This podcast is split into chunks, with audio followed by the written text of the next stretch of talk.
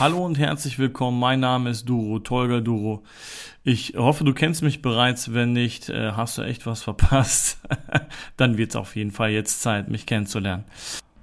Heute möchte ich mich ein wenig ähm, vorstellen und ähm, deswegen geht's heute auch darum, wie mein Werdegang als Verkäufer ähm, gestartet ist. Also also bevor du dir auch die komplette Podcast-Folge anhörst, diese Folge ist ausschließlich nur wirklich für Verkäufer, die Probleme ähm, haben am Telefon, wo der Kunde einfach auflegt, ähm, wo die sich auch vielleicht ja stundenweise vor, davor drücken, den Kunden anzurufen, wirklich Ängste am Telefon zu haben.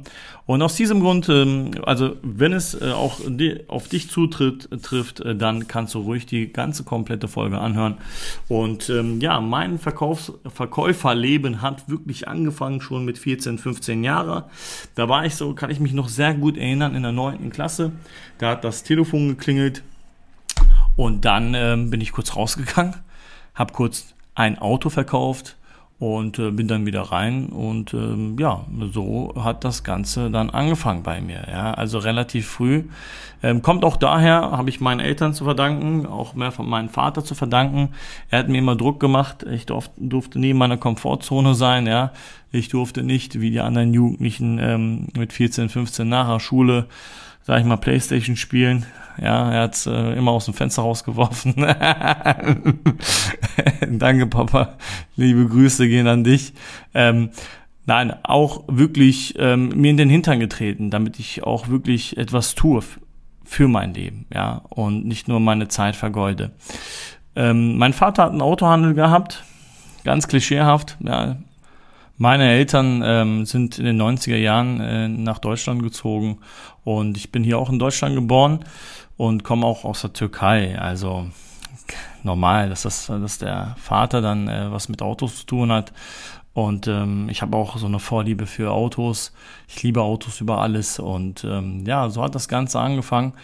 Und wir hatten am Haus auch direkt eine Werkstatt. Ich, äh, mein Vater hat nicht nur sozusagen war nicht nur selbstständig, er war noch zusätzlich in der Firma und hat Nachtschicht äh, immer geschoben. Das heißt, sein Tagesablauf war so: ähm, nachts um 22 Uhr Arbeit bis 6 Uhr morgens, von 6 Uhr morgens bis 14 Uhr schlafen, 15 Uhr Frühstück und dann äh, ging es weiter mit den Autos verkaufen. Also deutschlandweit wirklich immer ähm, äh, rumgefahren, Autos abgeholt, meistens Autos mit Unfallschaden und ähm, ja, repariert, verkauft. Und ich weiß ganz genau, dass mein Vater halt auch nicht die deutsche Sprache so gut beherrschte.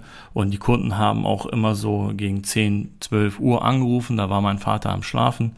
Und deswegen hat er gesagt, Junge, du machen jetzt hier Internet auf und geben ein, äh, Auto zu verkaufen und dann äh, geben du deine Nummer. Ich so, alles klar, aber so ungefähr hat das gesagt. ja. Und ähm, dann war ich auch ganz schnell äh, ja als Verkäufer tätig. Ja, mit 14, 15 Jahren ähm, in der neunten Klasse kann ich mich noch sehr, sehr gut daran erinnern, wie ich dann, ähm, wie mein Handy dann vibriert hat und ich dann rausgegangen bin und habe gesagt, ich muss kurz auf die Toilette, Frau äh, so und so, und habe mal dann ganz kurz ähm, innerhalb zehn Minuten ein Auto verkauft. So, und da habe ich mich auch echt geil gefühlt. Ich habe gesagt, ich bin ein Top-Verkäufer, ich bin der Geilste, ja. Und immer wenn ich dann nach Hause kam, hat mich Papa gefragt, so, ja, und hat jemand wieder angerufen. Es, gibt noch, es gab natürlich auch Tage, wo ähm, keiner angerufen hat. Da war ich halt dann auch irgendwo, ja, voll schlecht drauf, habe gesagt, nee, Papa, heute hat keiner angerufen. Ähm, das ihm zu sagen, das, das hat mir so leid getan. Also deswegen musste immer irgendjemand anrufen. Das war für mich wichtig. Ich habe mich wirklich darauf gefreut immer. Und äh, wie gesagt, ich habe auch gedacht, hey, ich bin der beste Verkäufer, so mit 14, 15. Na, letzten Endes ähm, habe ich mich sehr oft und lange mit diesem Thema Verkaufen auseinandergesetzt. Und heute weiß ich, dass es eigentlich Verkaufen auf Bestellung war. ja, also Verkaufen auf Bestellung, das ist genauso wie wenn du eine Pizza bestellst, ja, und die kommt nach Hause und du bezahlst sie und gut ist. Also viele Verkaufsstrategien äh, gab es da nicht. Ja, also äh, wie, viele Phasen ein, ein Verkauf hat. Ein Verkaufen ist ein Prozess. So, und ähm, dann kam es dazu, im Jahr 2018 hat mich der Elvis Durak angerufen. Damals kannte ich den Jungen noch nicht. Heute sind wir Freunde und Partner. Und ähm, ja, hat mir einfach mal so eine Frage gestellt, der sagt, Mensch, Tolga, kannst du überhaupt verkaufen? Ich so, na klar, ich kann sogar einer Nonne die Pille verkaufen. Ja, und so kamen wir ins Gespräch und haben Rollenspiel gemacht.